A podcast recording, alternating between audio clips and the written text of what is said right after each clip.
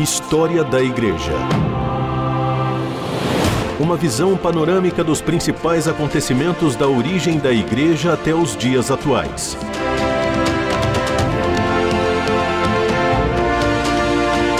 A apresentação do pastor e historiador Marcelo Santos. Olá, querido ouvinte da RTM, é um prazer ter você mais uma vez aqui no programa História da Igreja para compartilharmos sobre a nossa história e hoje nós começamos a caminhada uh, sobre o cristianismo católico romano, principalmente uh, no século XX.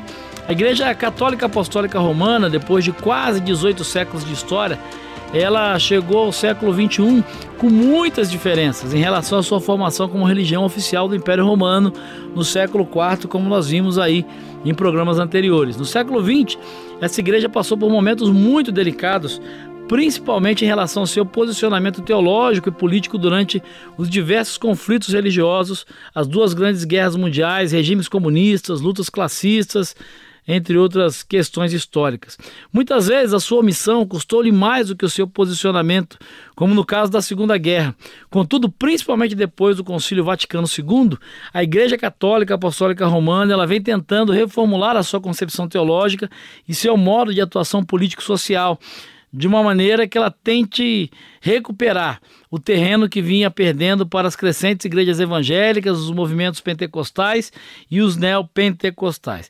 Dessa forma, nós vamos olhar aqui nesses programas daqui para frente uh, um pouco dessa trajetória no século XX, iniciando com os reflexos do Concílio de Trento na teologia do início do século, passando pelas reformas propostas pelos concílios Vaticano I e Vaticano II e verificando também o seu posicionamento durante os períodos das duas guerras, a atuação dos diferentes papas durante esses períodos, finalmente um breve histórico da vida e da teologia né, dos, dos papas mais recentes que nós temos aí. Então eu quero convidar você para caminhar comigo dentro desse período.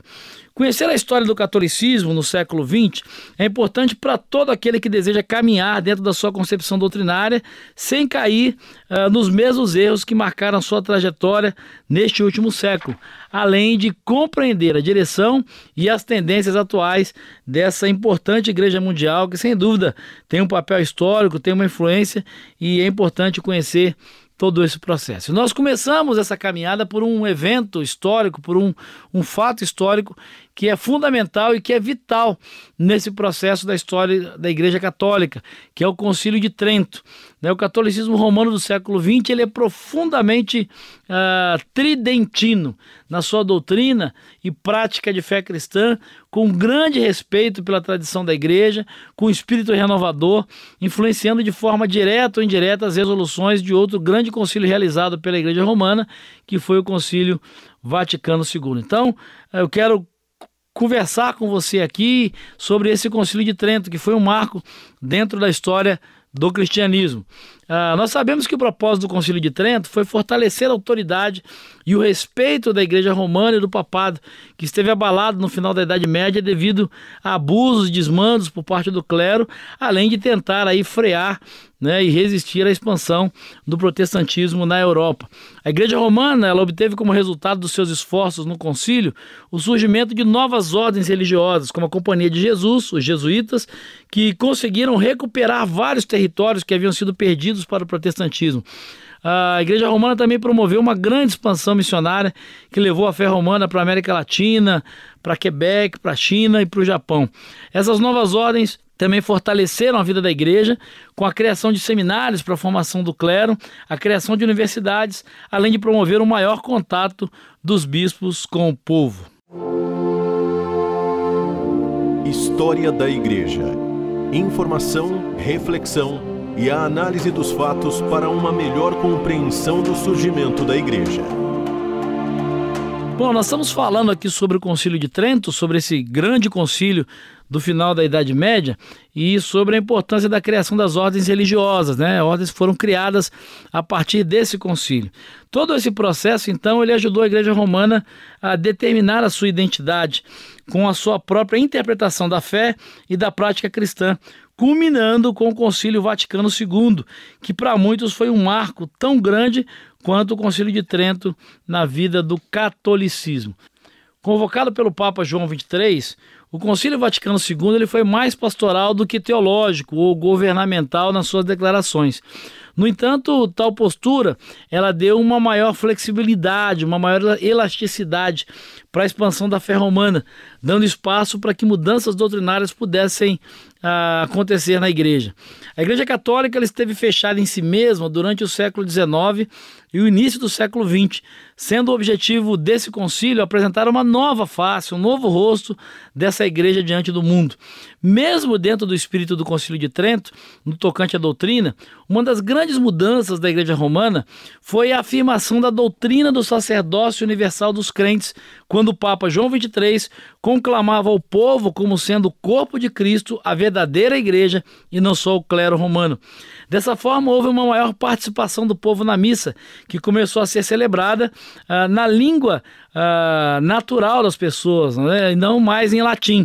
Então, as, a missa nesse tempo começou a ser celebrada na língua nativa, essa é a expressão correta, na língua nativa das pessoas e não mais em latim, como acontecia até então. Também houve um maior encorajamento do povo católico à leitura e ao estudo da Bíblia, com o crescimento da chamada renovação carismática católica, uh, que é uma linha, nós digamos assim, mais pentecostal do catolicismo.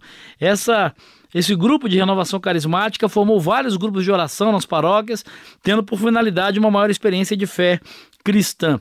A partir do Concílio Vaticano II, a Igreja Romana deu início a uma maior aproximação com os protestantes, chamando-os até de irmãos separados, ao invés de hereges ou cismáticos, expressando o desejo de ver uma maior manifestação da unidade visível dos cristãos assim como ela foi almejada por Cristo. Fazendo uma análise dos resultados desses dois concílios, o de Trento e do Vaticano II, a gente pode perceber que o problema da igreja não é a negação da verdade, Uh, pois é possível conhecer a Cristo na igreja romana, óbvio, mas o problema são os acréscimos a essa verdade.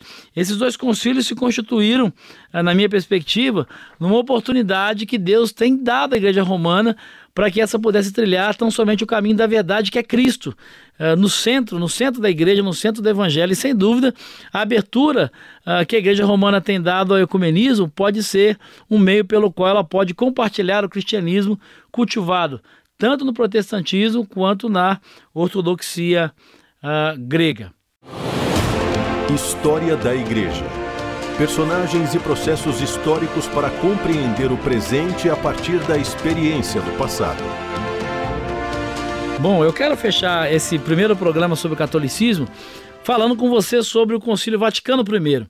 No dia 6 de dezembro de 1869, o Papa Pio IX convocou o Concílio Vaticano I, onde foi proclamado o dogma da infalibilidade do Papa. Tal dogma foi desejado por grande parte da liderança católica da época.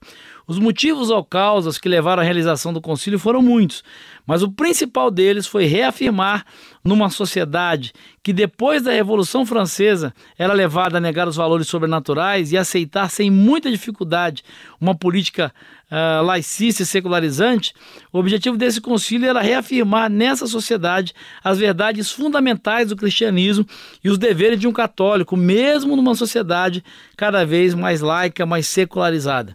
O anúncio do concílio ele foi recebido com certa simpatia uh, no início, mas com o passar do tempo ele gerou uma certa inquietação e algumas controvérsias aqueceram a discussão sobre o dogma da infalibilidade do Papa.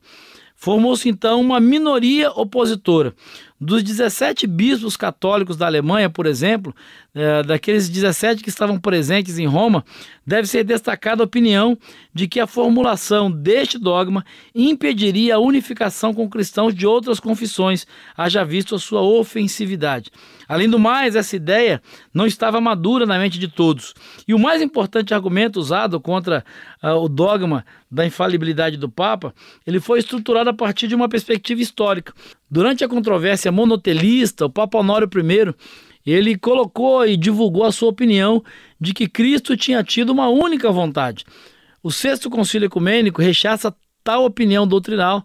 Em Constantinopla, em 1681, o Papa Leão II confirmou essa decisão. Com essa decisão conciliar, esse julgamento passou a fazer parte da confissão de fé, a qual deveria ser proferida por todo o novo Papa. Parece que muito rapidamente ela acabou sendo esquecida, pelo que a gente percebe na história. O Papa e os seguidores da infalibilidade, por sua vez, não deram atenção aos fatos históricos, como também pouco atentaram para o testemunho bíblico e para a Igreja Antiga. Nessa ocasião, ah, o cardeal Guild, arcebispo de Bolonha, enfatizou que em decisões de fé o Papa está sujeito a um conselho de bispos anteriormente convocado. Pio IX Uh, o chamou, convocou uh, esse cardeal a sua presença e lhe esclareceu: Eu sou a tradição. Né? E você tem uma ideia né, da, da altivez da postura papal a essa época. Diante de tal concepção, não houve argumentos válidos que impedissem a dogmatização da infalibilidade do Papa. O Concílio Vaticano I não só né, criou o dogma, do, dogmatizou a doutrina da infalibilidade papal, mas também o episcopado universal do Papa. A autoridade dos bispos e dos concílios ela foi diminuída em benefício do Papa no que diz respeito ao direito canônico. A gente pode notar que quem discordasse dessa doutrina recém-instaurada era considerado anátema e, obviamente, sofreria as consequências disso. E isso gerou desdobramentos ao longo do século XX que nós vamos conhecer num próximo programa, porque isso é uma outra história. E eu espero encontrar você lá. Um grande abraço e que Jesus te abençoe. História da Igreja. Uma visão panorâmica dos principais acontecimentos da origem da Igreja até os dias atuais. Produção e apresentação: Pastor Marcelo Santos. Realização: Transmundial.